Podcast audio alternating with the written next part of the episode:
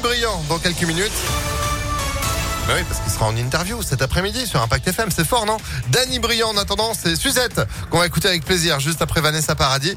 La météo et puis l'info, l'actu, c'est avec Johan Paravi. Bonjour Johan. Bonjour Phil, bonjour à tous. À la une de l'actualité cette nuit, tension dans le quartier de la Duchère à Lyon. Des policiers de la BAC ont été visés par des tirs hier soir vers 19h lors d'une opération de surveillance d'un trafic de stupéfiants. Le raid est intervenu. Le quartier a été euh, bouclé pendant plusieurs heures pour retrouver euh, le ou les tireurs présumés en fuite. Aucun agent n'a été blessé. Le maire de Lyon, Grégory Doucet, s'est rendu sur place dans la soirée dénonçant des faits extrêmement graves. L'enquête a été confiée à la police judiciaire. Autre opération euh, très tendue euh, hier soir en région lyonnaise sur la commune des Ardillas au nord de Villefranche dans le Beaujolais. Un homme s'est retranché chez lui avant de tirer sur les gendarmes sans faire de blessés. Le GIGN a notamment été mobilisé. La préfecture vient d'annoncer l'interpellation euh, du forcené ce matin. D'après le progrès, tout serait parti d'un différent familial. Ce sont des voisins qui ont donné l'alerte après avoir entendu le suspect tenir des propos inquiétants. Un appel à témoins après l'accident mortel à Chanvert dans le 5e arrondissement hier matin.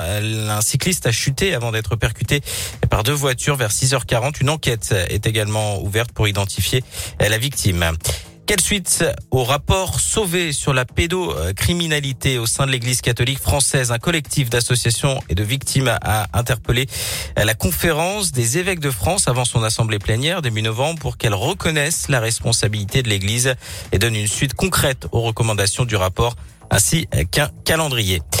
Rouler à l'électrique, oui, encore faut-il pouvoir recharger sa voiture en France en août dernier. Plus de 16% des véhicules neufs achetés étaient électriques, un record 18 145 voitures au total, soit une augmentation de 60% par rapport à août 2020, selon l'association AVER qui soutient la mobilité électrique dans la métropole de Lyon. L'élargissement de la zone à faible émission de nouveaux véhicules dès le 1er janvier 2022 pourrait inciter encore plus de personnes à passer à l'électrique, sauf que lorsque l'on vit en appartement, avoir un garage ou un parking équipé en électrique est une chose encore assez rare. À Écully, le gestionnaire du réseau électrique Enedis a présenté le 30 septembre dernier un nouveau dispositif de recharge au sein d'une résidence euh, permettant à 250 box de se connecter au réseau. C'est une première en France. Luc Simonet est le président régional Daver, pardon, c'est euh, selon lui une solution importante euh, face à la demande en constante augmentation. On va écouter donc ce président de l'association. En fait, on, met du réseau devant les garages et ensuite, ben, chaque personne qui a besoin d'un point de recharge fait simplement une demande de raccordement. Donc c'est une solution tout à fait intéressante. Il y a eu des mois où 10% des véhicules neufs vendus étaient électriques. Donc la demande, elle est forcément très forte et on la voit aujourd'hui euh, de façon manifeste. Euh, la mise en place des zones à faible émission ont en fait euh, boosté entre guillemets en ville la présence des véhicules électriques. Elle est actuellement certes beaucoup plus forte dans l'habitat individuel, mais on va la voir arriver de toute façon obligatoirement dans l'habitat collectif. On voit clairement cette accélération. Hein. Et le coût pour les copropriétaires pour ce raccordement au réseau public est de 300 euros par personne.